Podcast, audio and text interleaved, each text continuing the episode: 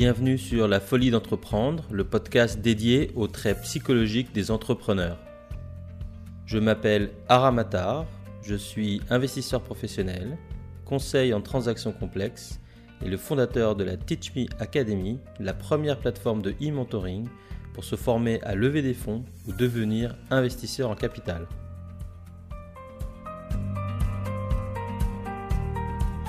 Il y a le trait de personnalité qui est, je dirais, euh, fondamental de tout entrepreneur. C'est cette espèce de recherche de liberté qu'on essaye tous d'avoir en menant nos propres projets et en, en prenant nos propres décisions. Un trait de caractère, en tout cas, que je retrouve chez beaucoup d'entrepreneurs, cette envie de liberté. C'est des gens qui veulent vraiment tenter leur chance, apprendre énormément au passage. Et en fait, on ne perd, enfin pour moi, on ne perd jamais à entreprendre en fait. Tout le monde va bien, enfin tout le monde va assez bien ou bien euh, quand la boîte cartonne, décolle, etc. Mais euh, quand il y a des difficultés, c'est là où on s'aperçoit de la vraie valeur des gens.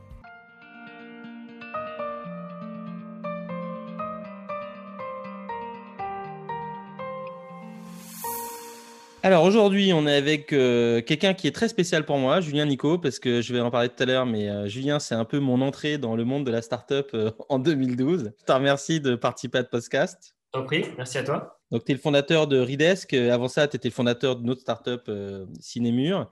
Yes. Est-ce que tu peux, en mode elevator pitch, donc 30-60 secondes, nous dire qui tu es, ce que tu as fait, où tu en es?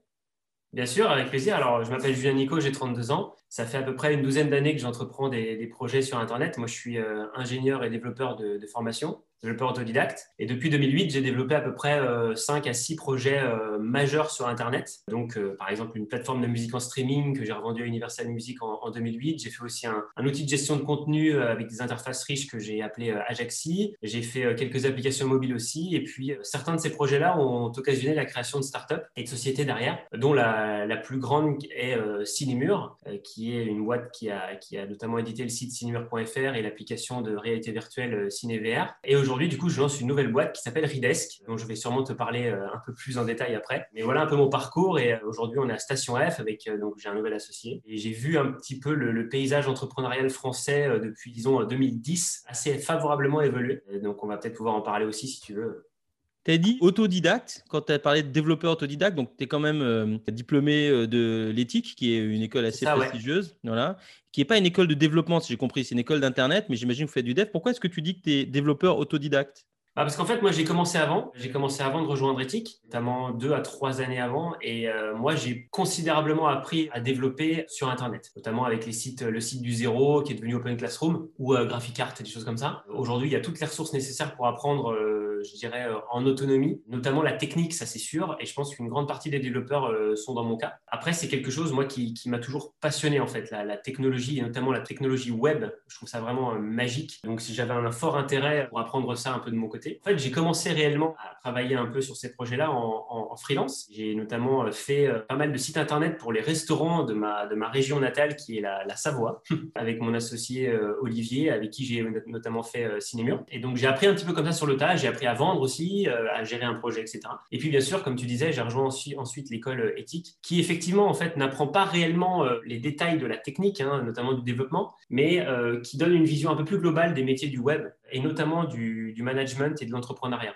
C'est ce qui m'a permis ensuite, moi, de me donner ce goût-là, par la suite, ensuite, de, lancer et de développer des projets euh, web. Alors, donc, tu as commencé à développer, tu étais quoi? Tu étais ado? Alors j'avais 17 ans, ouais, je crois. Et c'est là où tu faisais les sites web des restaurants d'Annecy et de ses environs? Ouais, j'ai commencé un petit peu après. J'ai commencé, je pense, à, à faire ça vers 18-19 ans. Donc assez, assez tôt, en fait, assez jeune. C'était à la fois pour, pour apprendre, pour m'entraîner et puis en même temps me faire un petit peu d'argent de poche parce que bon, vu les prix auxquels on vendait euh, ces sites-là, c'était assez ridicule. Mais on a beaucoup appris en faisant ça, ouais. Et euh, qu'est-ce qui fait donc là, euh, quand tu dois prendre le choix de qu'est-ce que je fais de ma vie, est-ce que je vais faire euh, une école ou est-ce que bah, je peux ouais. commencer à bosser? Parce que dans, il y a beaucoup d'entrepreneurs qui ont fait ça, qui ont sauté la case études. Qu'est-ce qui a fait que tu t'es dit, parce que tu savais déjà coder, je vais aller dans une école, bon, au cas précis, l'éthique. Est-ce que déjà tu pensais entreprendre à ce moment-là? Alors en fait, moi, il m'est arrivé un truc un peu particulier, c'est que j'avais pas prévu à la base de faire des études euh, longues. Donc euh, là, pour, en l'occurrence, un niveau master euh, bac plus 5 avec éthique. J'avais pour l'instant ambitionné de m'arrêter au DUT. Donc j'ai fait un DUT SRC à Technolac au Bourget du Lac en Savoie. niveau bac plus 2 donc. Mais en fait, avec cette plateforme de musique en streaming que j'avais développée pour moi, j'ai eu l'occasion de la revendre à Universal Music, ce qui m'a permis en fait d'avoir un budget pour venir vivre à Paris et me payer une école privée relativement chère pour moi, qui était du coup éthique. Donc c'est comme ça que j'ai pu euh, en fait continuer mes études avec ce premier projet que j'ai pu sortir. Et c'est ce qui m'a permis du coup d'arriver à un bac plus 5 et d'avoir euh, cette formation plutôt orientée management et entrepreneuriat pour moi. Enfin, en tout cas, c'est ce que j'ai gardé de cette école, c'est ce que j'ai pu apprendre de cette école parce que le, finalement, le développement web, je ne l'ai pas appris euh, via éthique. Je l'ai perfectionné euh, sur certains points et puis j'ai découvert d'autres choses aussi. Mais cette école éthique m'a surtout donné des pistes pour, euh, pour mieux entreprendre, notamment sur l'aspect business, business plan, etc. Et puis ce qu'elle m'a surtout permis de faire, c'est de rencontrer des gens qui étaient dans le même état d'esprit que moi et qui avaient aussi du talent euh, dans d'autres domaines. Et c'est comme ça que du coup, j'ai pu monter des teams et des projets parce que finalement, tout part de là. C'est l'humain, en tout cas au départ, c'est l'humain qui est au cœur de, la machine entrepreneuriale. C'est comme ça qu'on peut, qu'on peut lancer des projets c'est en rencontrant des, talents. Alors, on va y revenir parce que tu as mentionné Olivier que je salue ici. Et effectivement, c'est aussi avec lui que as, tu as cofondé Cinémur. Juste avant ça, comment on vend une, société, un énorme groupe comme Warner quand on a euh, une vingtaine d'années et qu'on a fait une app euh, pour soi, qu'on kiffe de streaming Tu veux dire comme euh, à Universal Music? Ah, pardon, oui, Universal, oui. Ouais, bah en fait, moi j'étais en stage, mon, stage de fin de DUT et c'est fait chez Universal Music pendant six mois. Et en fait, euh, donc j'étais, en, si tu veux, chef de projet euh, chez Universal Music. Donc, si tu veux, j'ai je, designé les flyers des concerts de Tokyo Hotel euh, au Parc des Princes. Voilà, des choses comme ça, si tu veux. Donc, c'était un peu mon, mon stage. Et en fait, j'avais qu'une seule envie pendant ce stage, c'était de développer mon projet. Et c'est ce que je faisais en fait en douce au, début, pendant 3 à 4 mois. Je le connais vraiment, j'étais absolument euh, archi fan euh, euh, de cette plateforme. Donc je le connais le soir, le matin avant d'aller au boulot, pendant, le, pendant la pause déj avec l'ordinateur d'Universal. Bon, à un moment donné, ça, a commencé à se voir. Et mon, maître de stage, qui s'appelle d'ailleurs Olivier Pointin et qui m'a tout appris en termes de développement, et que d'ailleurs je salue ici aussi, s'en est rendu compte en fait. Et il a commencé à me demander qu'est-ce que c'était, ce projet-là, ça a l'air pas mal. Donc pour rappel, hein, dans le contexte, on est en 2008, c'est euh, l'époque où Deezer est en train d'exploser, Spotify arrive, etc. Et les maisons de disques, notamment les majors, sont très très très frileuses à l'idée de, ces nouvelles plateformes de musique en streaming. Et donc en fait, moi qui étais en train d'en développer une chez Universal Music, c'était un peu le gros blasphème. Et, quand Olivier Pointin s'est rendu compte de ça, on a commencé à en parler et en fait, euh, il a commencé lui-même à en parler à ses, supérieurs. Et finalement, le projet a fait son chemin à l'intérieur d'Universal Music dans, le département digital. Et euh, ils se sont dit, mais en fait, ce serait quand même peut-être pas mal euh, d'avoir notre plateforme de musique en streaming finalement. et notamment pour nos clients pro, nos clients B2B, parce que Universal Music, il y a une partie B2B assez importante. Hein. ils ont des deals avec la Société Générale, avec Audi, etc. Et en fait, cette idée a fait son chemin. Et, et au final, à la fin de mon stage, ils m'ont gardé un petit peu pour le dire, écoute, Julien, ton projet est, vraiment sympa, il nous plaît beaucoup. On aimerait bien te le récupérer. Mais par contre, euh, si tu arrives à nous le connecter avec tous nos web services euh, actuels, donc il y avait une grosse machinerie hein, à l'époque pour câbler euh, tous les fichiers audio donc dans les banques de données, etc. d'Universal, ils m'ont dit voilà, si tu arrives à connecter tout ça à nos web services, bah, on te le rachète. Et donc bah, moi j'ai dit banco, let's go, let's do it quoi. Et donc bah, j'ai réussi à connecter tout ça aux grosses plateformes de, donc, de métadonnées et de données audio d'Universal. Et donc à la fin, je suis parti en leur revendant le, projet. Et du coup, ils s'en sont servis notamment pour les projets B2B, pour faire des plateformes exclusives de musique en streaming pour des clients euh, un peu du B2B2C, c'est-à-dire euh, que par exemple Audi, euh, donc la marque, de véhicules Audi, a monté une plateforme de, musique en streaming exclusive avec Universal pour ses clients. et la, technique de ça, la plateforme, était mon projet. Donc ils ont pu le revendre en plusieurs fois, beaucoup plus qu'ils me l'ont racheté, je pense. Mais moi, ça a changé ma trajectoire de manière certaine.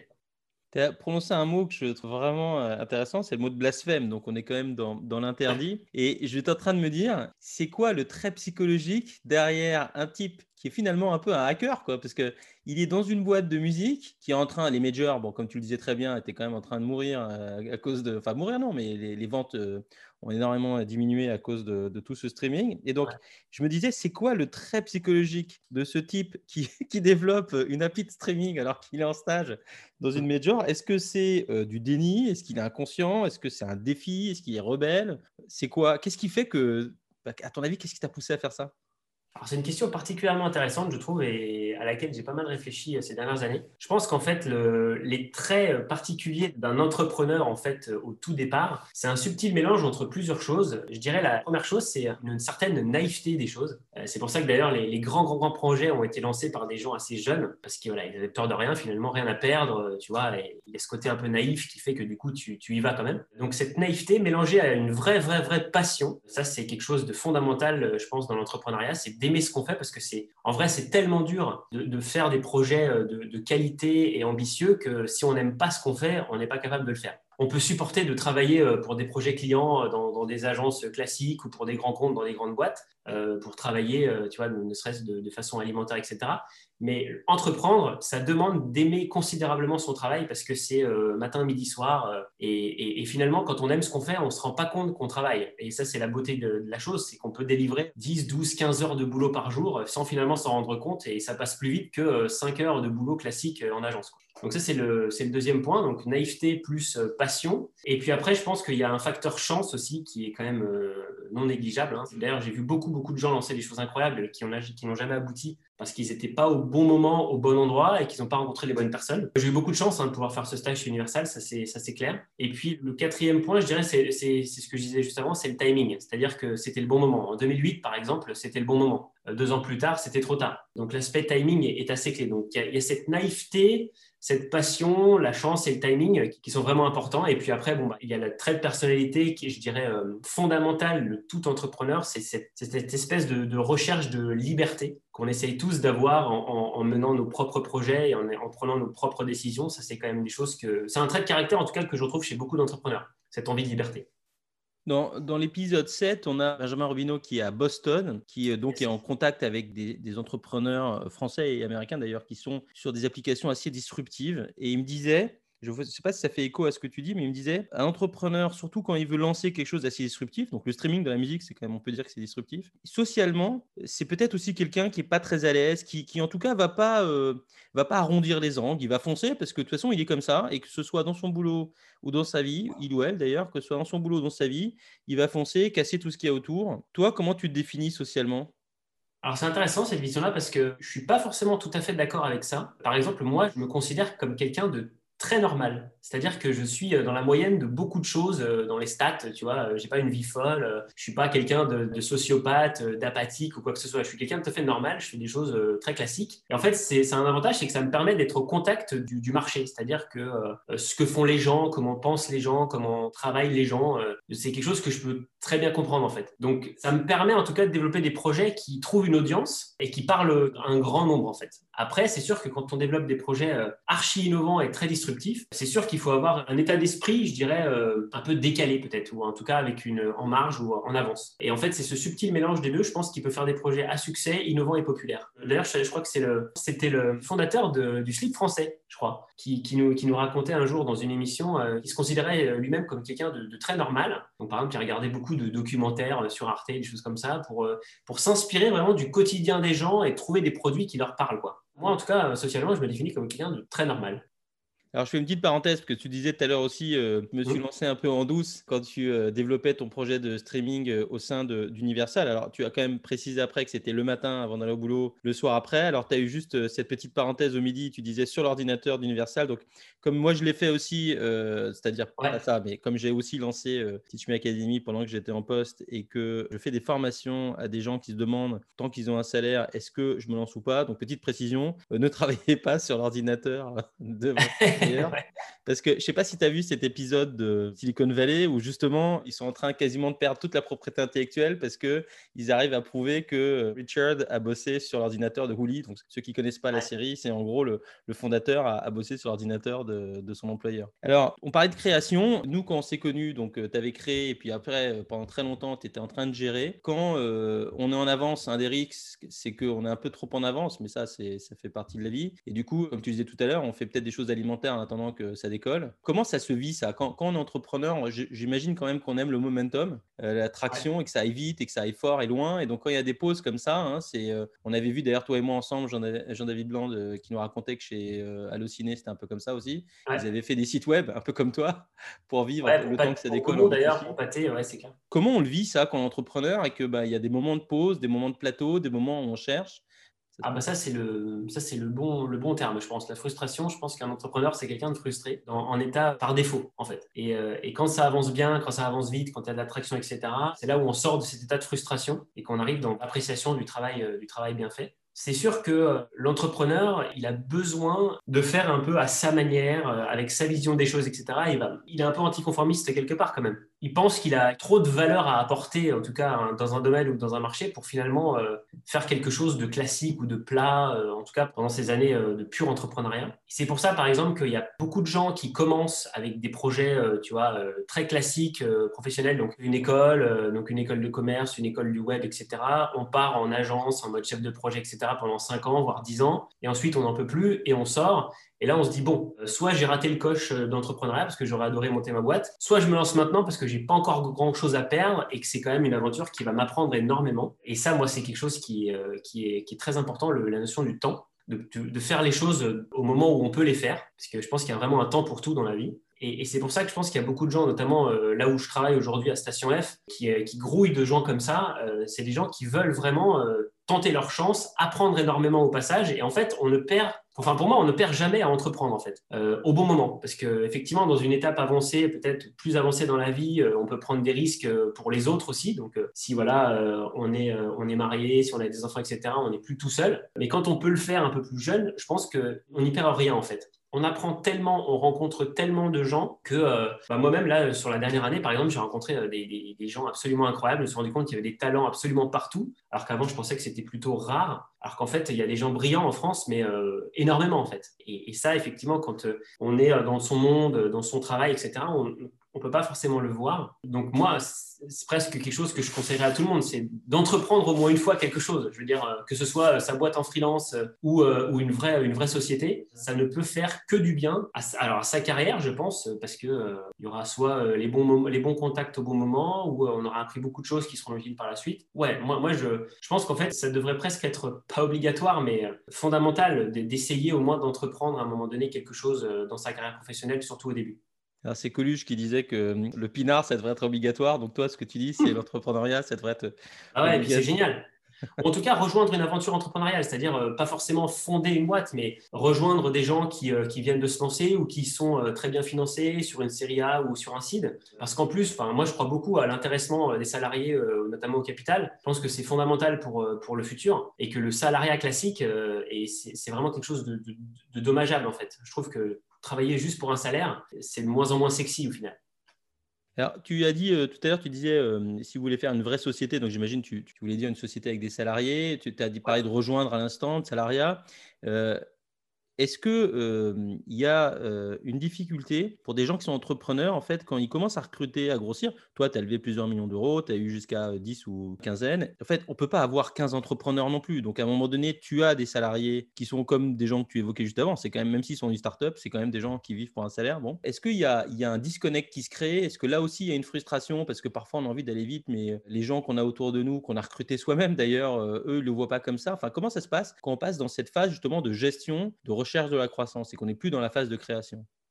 Alors c'est une super question. C'est clair que pour moi, euh, avec le recul, je pense que les, les 20 premiers employés d'une boîte sont absolument clés, peut-être même plus d'ailleurs, mais clés dans le sens état d'esprit et engagement dans la société. C'est-à-dire que c'est très dur aujourd'hui de se démarquer dans une boîte. Donc moi, je parle dans le domaine que je connais vraiment, donc le digital. ça demande tellement d'efforts qu'il faut euh, donner euh, plus et euh, même, euh, comme disait d'ailleurs Jean de Laroche-Brochard chez Kima, surperformer en fait. Et pour ça, ça demande un, minimum de, je dirais, de positivité, d'enthousiasme et d'engagement qui n'est pas forcément obligatoire dans un poste très classique ou plus classique ou au pire alimentaire. Donc, donc effectivement, les fondateurs sont là pour être moteurs, clairement, et pour insuffler cette énergie au reste de l'équipe. Mais les recrutements qu'on fait au tout début d'une boîte sont absolument clés d'ailleurs parce que c'est ce qui va driver aussi le, succès, le succès futur de, des projets qu'on entreprend. Enfin, l'humain, c'est vraiment toute la différence entre, par exemple, un freelance et une société. Tu vois, a un entrepreneur. On m'a dit souvent que voilà, bon, bah, le, freelance finalement est un est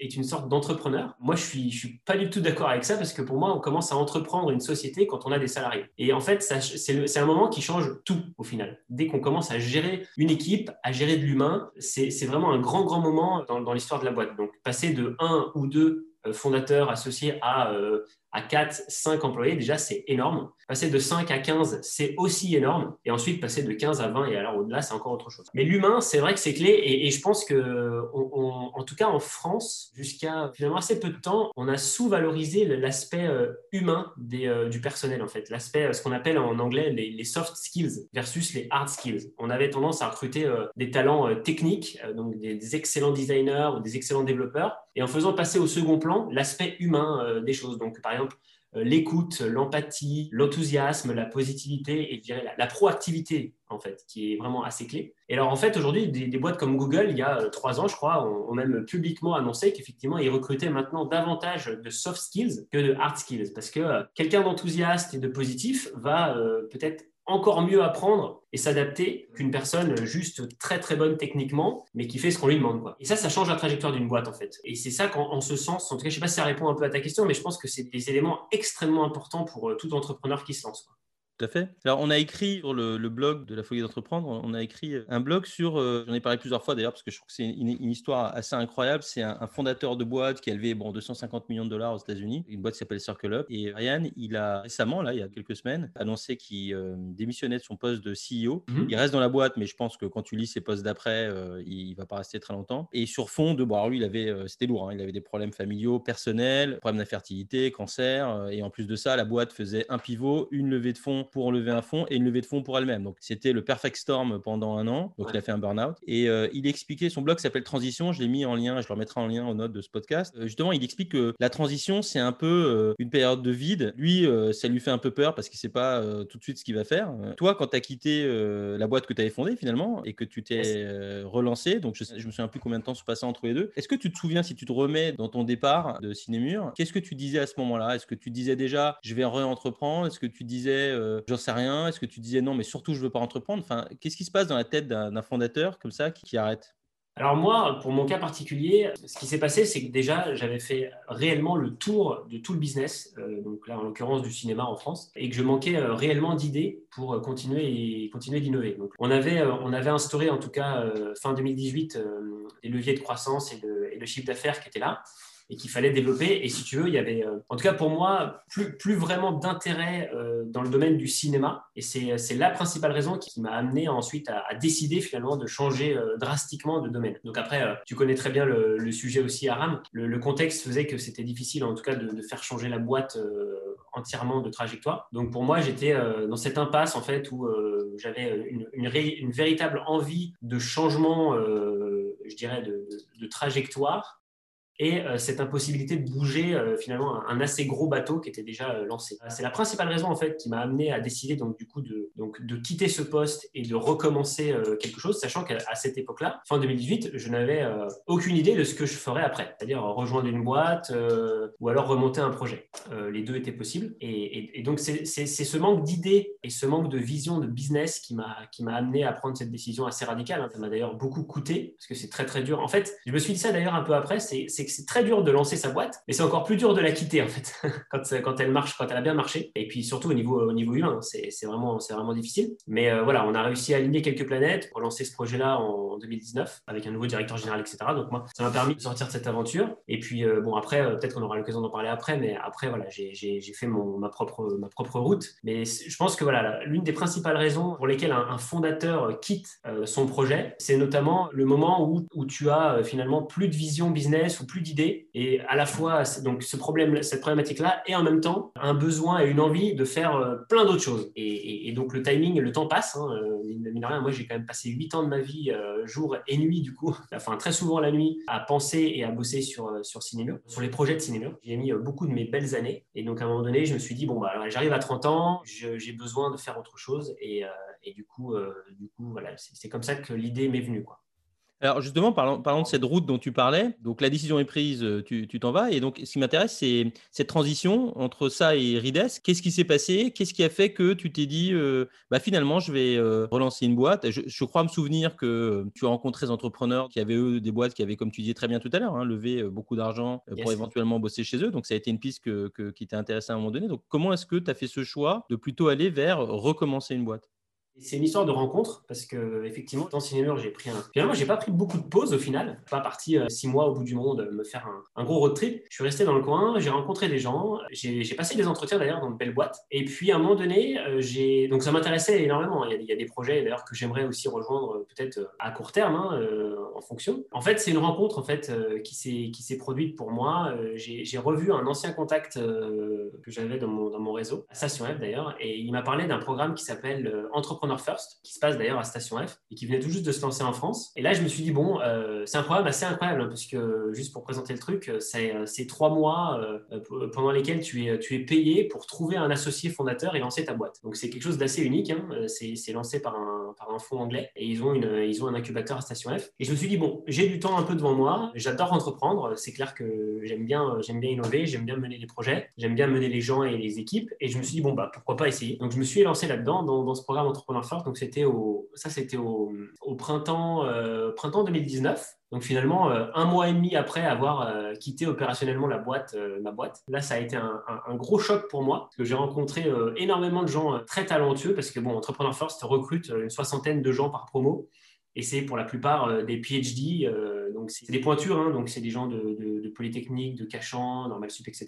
Et donc moi je suis arrivé là-dedans avec euh, qu'un petit master, donc euh, j'ai eu la chance d'être sélectionné et de recruter euh, et d'être recruté dans ce programme. Et là j'ai rencontré vraiment beaucoup beaucoup de talent et d'envie d'entreprendre, donc ça m'a ça m'a complètement changé de mon monde d'avant finalement. Donc là j'ai réappris un peu à marcher comme comme je me suis dit un peu après. Et c'est là où j'ai eu envie de nouveau de monter des projets parce que c'est finalement ce que j'adore, c'est de travailler sur un projet laser focus, c'est-à-dire qu'on a une idée, on la développe, on la travaille, on la change, on itère, euh, on met à jour et on améliore euh, quelque chose qu'on fait euh, grandir. Je pense que c'est un des traits aussi d'entrepreneurs, c'est les builders en fait. C'est les gens qui construisent quelque chose. Donc ça, c'est mon aventure à moi. Et au final, voilà, j'ai pas vraiment eu de pause entre le, mon départ et la suite, sachant qu'après, donc le programme durait trois mois. Après, on a eu, il y a eu l'été 2019 et en septembre 2019, avec du coup mon nouvel associé que j'ai rencontré chez Entrepreneur Force, qui s'appelle Raphaël Benac, qui est mon CTO aujourd'hui, quelqu'un d'absolument brillant et d'humainement assez, assez incroyable. En septembre 2019, on a décidé de se lancer à fond dans cette, nouvelle aventure entrepreneuriale parce qu'on pense que voilà, il y a beaucoup de choses à faire encore dans le, domaine de la productivité pour les équipes. Et donc on s'est lancé tous les deux euh, dans cette nouvelle aventure. Donc c'est un peu mon chemin post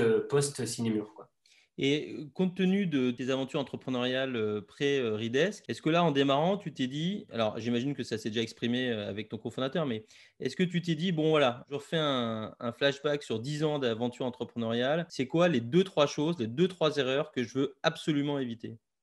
Alors c'est une super question. Comme, je l'ai évoqué juste avant, je pense que peut-être une des erreurs à éviter, c'est avant tout euh, des erreurs sur le côté humain des, choses. Encore une fois, c'est l'état d'esprit des gens avec qui on s'associe et avec qui on, travaille. D'ailleurs, c'est quelque chose euh, d'assez fondamental dans le monde professionnel. Je pense que le bien-être au travail vient aussi euh, beaucoup des gens avec qui on, échange et on, bosse. Quand on est entouré de gens positifs, de gens bienveillants, de gens compétents, etc., je pense que le travail se passe beaucoup mieux que euh, l'inverse. L'humain au travail est fondamental et encore plus quand on entreprend. Donc moi, c'était un des critères euh, principaux, c'est de m'associer en tout cas euh, avec des gens, avec des gens très très bien. Et donc là, c'est le cas. Et ensuite, la deuxième erreur que, que j'avais en tête pour, pour démarrer ce projet-là, c'est de choisir un marché suffisamment gros et en croissance pour développer un projet. Parce que c'est dur de développer un projet de base, mais alors en plus sur un marché qui est plat ou je dirais finalement pas si gros, c'est assez dur de s'imposer. Donc là, on a choisi un domaine où on peut avoir aussi beaucoup d'impact. Ça, c'est quelque chose qu'on entend encore beaucoup aujourd'hui, et même de plus en plus d'ailleurs. Mais, euh, cette volonté aussi d'avoir un impact et de donner du sens à ce qu'on fait. Les, gens, plus, que jamais aujourd'hui, en 2020, sont, en quête de sens dans leur boulot. Et, c'est vrai que nous, avec Raphaël, en tout cas mon associé sur IDESC, c'est une, une volonté euh, assez profonde d'aller sur un marché où on peut avoir un impact assez important sur un grand nombre de gens à terme. Pas, pas dans l'immédiat parce qu'on en démarre, mais si ce projet-là réussit, si nos projets réussissent, on espère que voilà, on pourra changer euh, pour le mieux notre vision du monde du travail. Et, ça, c'est quelque chose qui a été euh, assez moteur pour nous au départ. On s'est retrouvé beaucoup sur euh, notamment ces aspects de bien-être ou de bienveillance ou de, ou de, ou de manière assez différente de travailler Et notamment, d'ailleurs, tout ça était d'ailleurs pré-Covid, hein, parce que finalement, nous, c'était assez incroyable ce qui, est arrivé pour nous en 2020. Mais, mais on avait en tête, en tout cas dès le départ, cette volonté de changer les choses, de changer notre, notre rapport au travail via, via notre rapport aux outils qu'on utilise dans un premier temps, mais même au-delà, même presque en allant à terme jusqu'à faire du conseil, par exemple, pour des boîtes qui en auraient besoin, qui voudraient changer leur manière de bosser. Donc,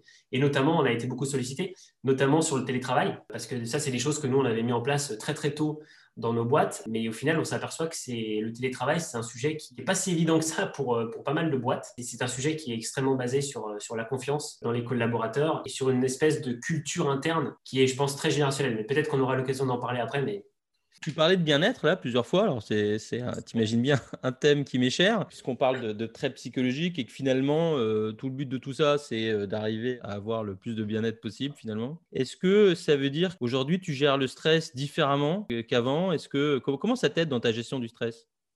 Le stress, c'est quelque chose de très personnel. Le bien-être au travail est quelque chose de, très très personnel et, très influencé, euh, je pense, par, ses collaborateurs directs et par, euh, le, contexte de l'entreprise dans laquelle on bosse. C'est sûr que par exemple, euh, tout, le monde va bien, enfin tout le monde va, assez bien ou bien quand la boîte cartonne, décolle, etc. Mais quand il y a des difficultés, c'est là où on s'aperçoit de la vraie valeur des gens et du vrai, du vrai état d'esprit des gens. Mais aujourd'hui, la gestion du stress, comment, comment te dire? Moi, moi j'ai eu des phases, effectivement, surtout à cause du, du management plus qu'autre chose, où euh, j'ai dû apprendre à gérer euh, effectivement euh, des phases de stress assez intenses surtout par mon jeune âge et mon manque d'expérience au niveau managérial. Je pense que c'est quelque chose que tout le monde recherche, en tout cas le, bien-être au travail. Et il y a plein, plein, plein de méthodes et d'états d'esprit dans lesquels on peut se mettre pour se sentir bien. Et, c'est quelque chose, en fait, qui est assez lié, je pense, à la culture interne. Et donc, insuffler ça tôt, surtout quand on est associé fondateur euh, dans, une équipe, c'est assez, euh, assez fondamental. Et je pense que dans le futur, les gens rechercheront beaucoup plus des boîtes qui sont sensibles à ça, euh, plutôt que des boîtes, finalement, qui, qui s'en moquent pas mal ou qui n'ont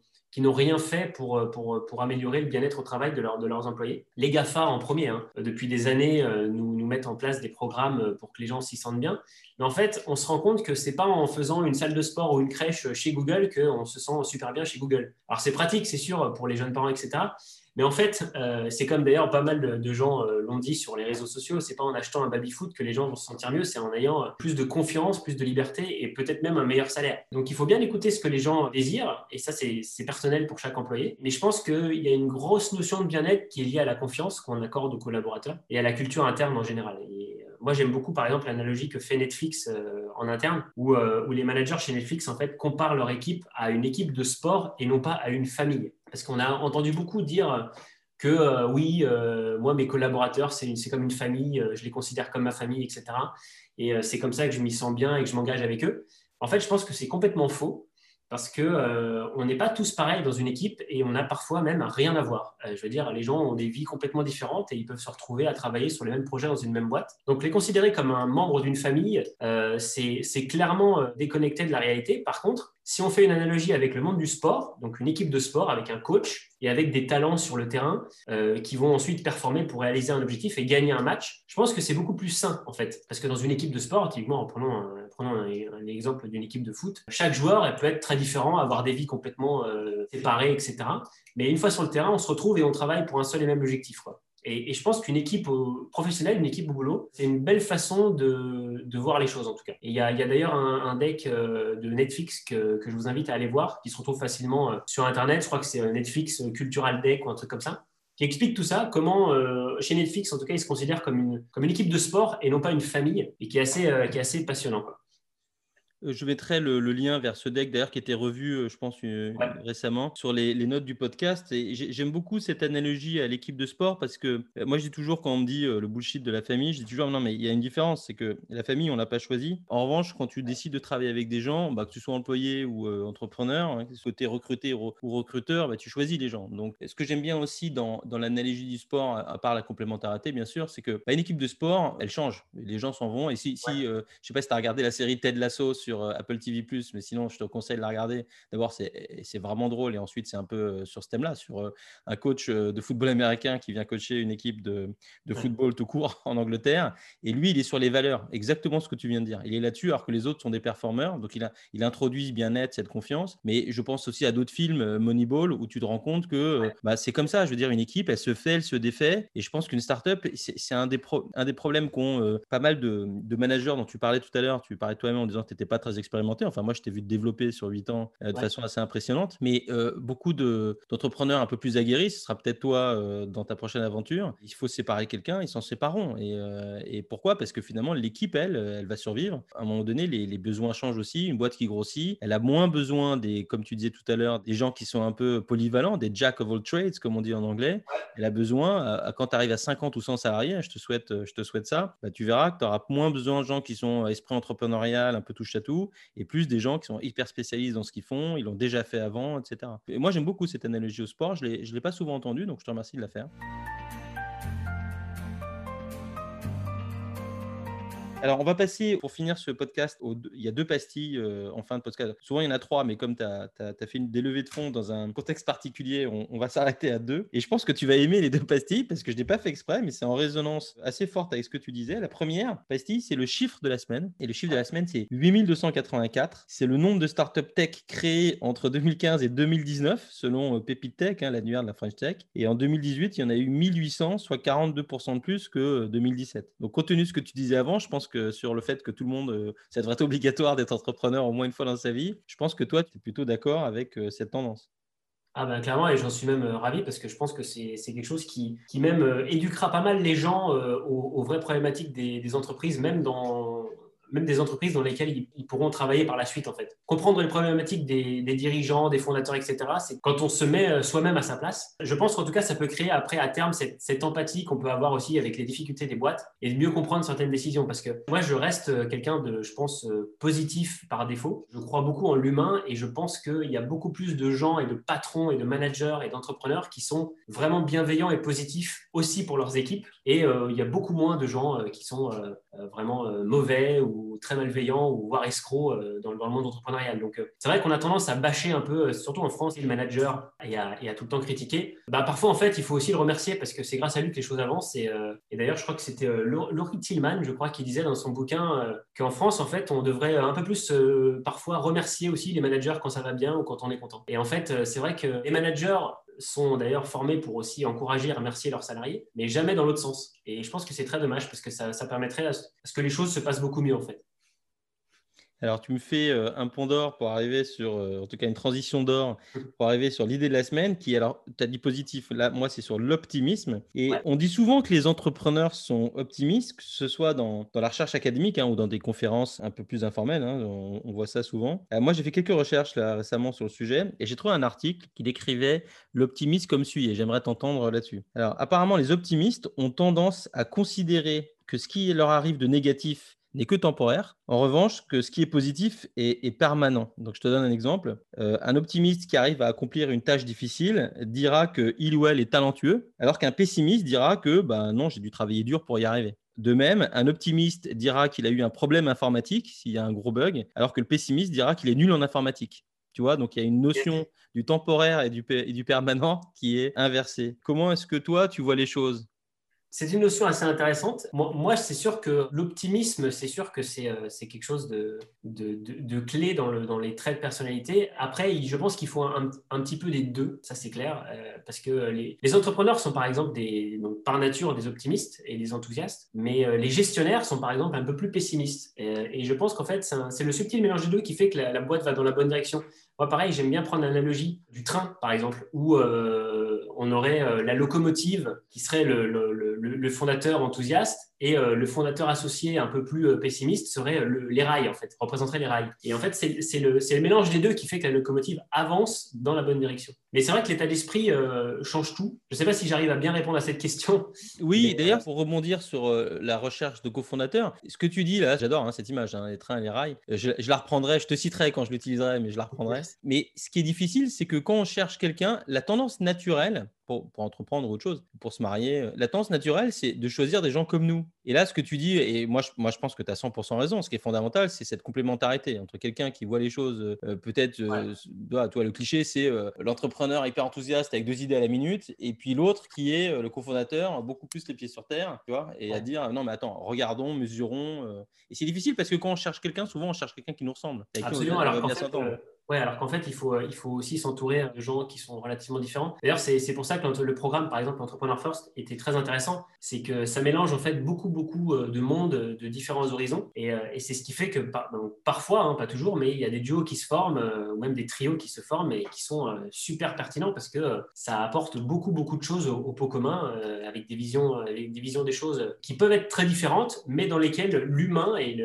et, la personnalité sont très compatibles et s'écoutent et, et, échangent vraiment euh, de manière vertueuse sur une problématique. J'aime bien, en t'écoutant, tu m'as fait penser à une, à une, à une phrase de, Marc Simoncini, que j'admire euh, beaucoup à titre personnel, et qui disait dans une interview que euh, l'entrepreneur, finalement, c'est quelqu'un qui va utiliser les, les et, c'est-à-dire que oui, on va pouvoir faire ça et ça et ça, et le gestionnaire, c'est quelqu'un qui va utiliser plutôt les mais. Donc le gestionnaire slash le, plus pessimiste des deux, enfin le, moins optimiste, il va dire oui mais, oui mais, oui mais. Et en fait, les deux ensemble, c'est le, le meilleur, le la meilleure association pour moi, je pense. Et c'est Jeff Bezos d'ailleurs qui recrutait dans ses équipes euh, managériales des gens qui n'étaient pas d'accord entre eux.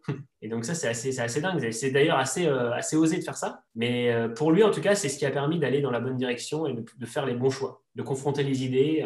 Mais ça, ça impose à ce que les traits de personnalité soient, soient compatibles. C'est assez dur d'ailleurs de, tout le temps challenger les idées, de tout le temps se confronter euh, aux autres. il y a des gens clairement qui ont beaucoup de mal avec ça parce qu'ils ont peut-être ils sont peut-être trop introvertis ou extravertis. C'est d'ailleurs un sujet assez passionnant, le, côté extraverti ou introverti des, gens. Mais euh, c'est parfois assez dur à vivre. Mais en tout cas, quand c'est encouragé au sein des boîtes et de manière euh, bienveillante, je pense que c'est extrêmement bénéfique. Alors, tu m'as fait penser à quelque chose et du coup, je vais réintroduire euh, la troisième pastille, mais qui sera un tuto board. C'est que ce que tu disais là sur euh, Jeff Bezos, c'est un peu ce que moi je fais quand, quand je conseille des boards et qu'on forme des boards. C'est qu'il ne faut pas que l'entrepreneur s'entoure de gens qui sont des bénis oui-oui et, et qu'il y a une façon de gérer le débat dans un board en mettant des gens qui ne vont pas être d'accord, tant que ça se fait dans le respect, bien sûr, et l'écoute. Alors, toi, tu as quelqu'un qui a très très tôt hein, dans ta carrière, parce que dès le début de Cinémur, tu t'es tapé des boards et notamment euh, dont je faisais partie. Donc, il y a eu des moments euh, voilà, c'est en tout cas, tu as dû apprendre à, avoir un board formel, ce qui est assez rare euh, dans, dans, dans le parcours d'entrepreneur euh, à ce, à ce stade-là. Donc, c'est quoi tes bonnes recos pour les entrepreneurs qui soit pensent à se dire tiens, oui, tiens, je vais avoir un conseil des sages, un comité stratégique. Je parle pas de ceux qui n'ont pas le choix. C'est quoi les, les, bonnes, les bonnes pratiques? Qu'est-ce que tu recommandes pour avoir des sessions efficaces? Déjà, j'encouragerais la création de boards assez variés, donc, donc, avec des personnalités assez, assez diverses. Donc, idéalement avec des, gens du métier, hein, des gens de l'industrie dans lequel on, bosse, c'est évident, mais avec par exemple des, euh, différences de, génération, par exemple, qui peuvent être assez vertueuses ou, euh, vraiment d'origine, parce que ça, c'est quelque chose qui, donne vraiment une vision beaucoup plus large des choses et ça enrichit le débat, ça c'est sûr. Moi, ce que j'aimais euh, ce que j'aimais beaucoup faire, en tout cas pour tenir des boards formels, c'est vraiment de guider le board. Alors, moi, je le faisais à travers des présentations que je faisais, que je faisais beaucoup en amont, donc des slides. C'est d'essayer de, quand même d'avoir d'apporter énormément de clarté. Je pense que c'est d'ailleurs un des traits euh, très très importants d'un directeur ou d'un manager, c'est d'avoir cette notion de clarté, savoir dire les choses de manière claire et limpide. Donc d'exposer vraiment au board euh, les problématiques clés qu'on a en ce moment pour qu'on fasse travailler et réfléchir les membres du board efficacement. Ça, c'est absolument obligatoire. Donc, cette notion de clarté, c'était d'ailleurs euh, l'un des fondateurs de Price Minister qui disait que l'un des principaux euh, traits, euh, de qualité d'un manager, c'est sa, capacité à être clair. Donc, ça, je pense que c'est très important de bien préparer son board avec, donc, bah, moi, en l'occurrence, je le faisais avec des slides, mais ou avec un ordre du jour très clair pour gagner du temps parce que c'est des choses qui, c'est des boards qui sont rares et qui peuvent coûter aussi de l'argent. Donc, ça, c'est fondamental. Donc, vraiment diversifier le board au maximum et puis être très très clair euh, dès l'ordre du jour sur, euh, les problématiques euh, à évoquer. Et puis après, pendant le board en, l'occurrence, être, euh, être tout à fait honnête et transparent. Ça d'ailleurs, c'est un des, traits que j'essaye de, travailler, c'est de, de, garder cette sincérité, cette honnêteté et cette transparence qui est fondamentale et de ne pas enjoliver les choses ou cacher la vérité d'une façon ou d'une autre. Quoi. Dire quand ça va et dire quand ça va pas aussi. Alors tu me fais énormément plaisir parce que maintenant que le podcast est lancé, je me suis repenché sur, pour Teach Me Academy sur les, les vidéos et j'ai ressorti une trentaine d'interviews que j'ai faites au Web Summit 2019 avec des entrepreneurs. Et la première, c'est Ariel Garten, qui est la cofondatrice de Muse, c'est une boîte canadienne qui a, qui a, levé, je sais pas, 150 millions de dollars. Et sa, sa première chose, donc le, titre de la pastille s'appelle The One Thing. Et elle, elle a choisi ça. Elle a choisi The One Thing I know now that I wish I knew before. Donc, si j'avais su ça avant, et, et son choix, c'est exactement ce que tu viens de dire. Elle vient de dire, ben, en fait, moi, quand j'avais des problèmes, j'en parlais pas aux investisseurs. Et ici, il y a une chose qu'il faut faire et que je sais maintenant, c'est qu'il faut être transparent, les appeler, leur dire, euh, voilà, il faut, il faut, il faut euh, être honnête et transparent. C'est vraiment génial. Euh, ce ouais, parce que c'est des gens qui sont en fait, enfin, en tout cas, je pense vraiment bienveillant en fait. Euh, c'est sûr quand on investit son argent euh, dans, des, dans, des, dans des gens, dans de l'humain, on a envie a envie de les faire réussir. Donc ils sont là pour ça. Et, d'ailleurs, je pense que euh, c'est aussi une communauté, donc le monde, le monde du VC, c'est une communauté finalement qui se développe pas mal autour de ces valeurs-là aussi. On sent beaucoup, on voit beaucoup les gens qui endorsent énormément les, les, euh, les entrepreneurs. Donc, par exemple, ça prend la forme euh, d'encouragement euh, public. Donc, des gens font des tweets sur les, succès des boîtes, même encouragent publiquement les, les fondateurs qu'ils, ont, qu'ils ont financés. Et ça, je pense que c'est quelque chose à développer. Notamment les gens de eFounder, par exemple, Thibault Elzière, qui encourage beaucoup ses équipes, donc les équipes qu'il a cofondées, même si leur modèle est un peu particulier. Kima aussi fait ça beaucoup. Je pense qu'il faut, qu'il faut vraiment les mettre en avant, ces entrepreneurs qui euh, qui, donc, qui prennent des risques par nature. Mais les, investisseurs, je pense qu'aussi, ils ont ce rôle-là à jouer, c'est-à-dire de donner de la visibilité et d'encourager aussi les, les, projets qu'ils aident à, financer. Oui, ils le font d'autant plus euh, naturellement qu'on euh, est honnête et transparent avec eux et qu'ils sentent qu'il y a un climat de confiance qui s'est installé. C'est exactement ça. Mais écoute, Julien, je te remercie pour, euh, pour ton temps, tous ces, euh, ces retours d'expérience. Je te souhaite euh, bon vent, mais bon vent dans le sens d'avoir du bon vent pour. et je comprends que merci, se, se, passe bien. Voilà, je te remercie pour ça. Merci beaucoup, merci pour ce podcast. La folie d'entreprendre, c'est tout pour aujourd'hui. Vous trouverez les notes détaillées de cet épisode sur notre site, lafoliedentreprendre.fr, tout attaché bien sûr. Vous pouvez aussi partager vos questions, vos doutes et ce que vous avez aimé ou appris. Abonnez-vous à ce podcast sur votre plateforme de podcast préférée et à notre newsletter sur le site pour être informé dès qu'on met un nouvel épisode en ligne.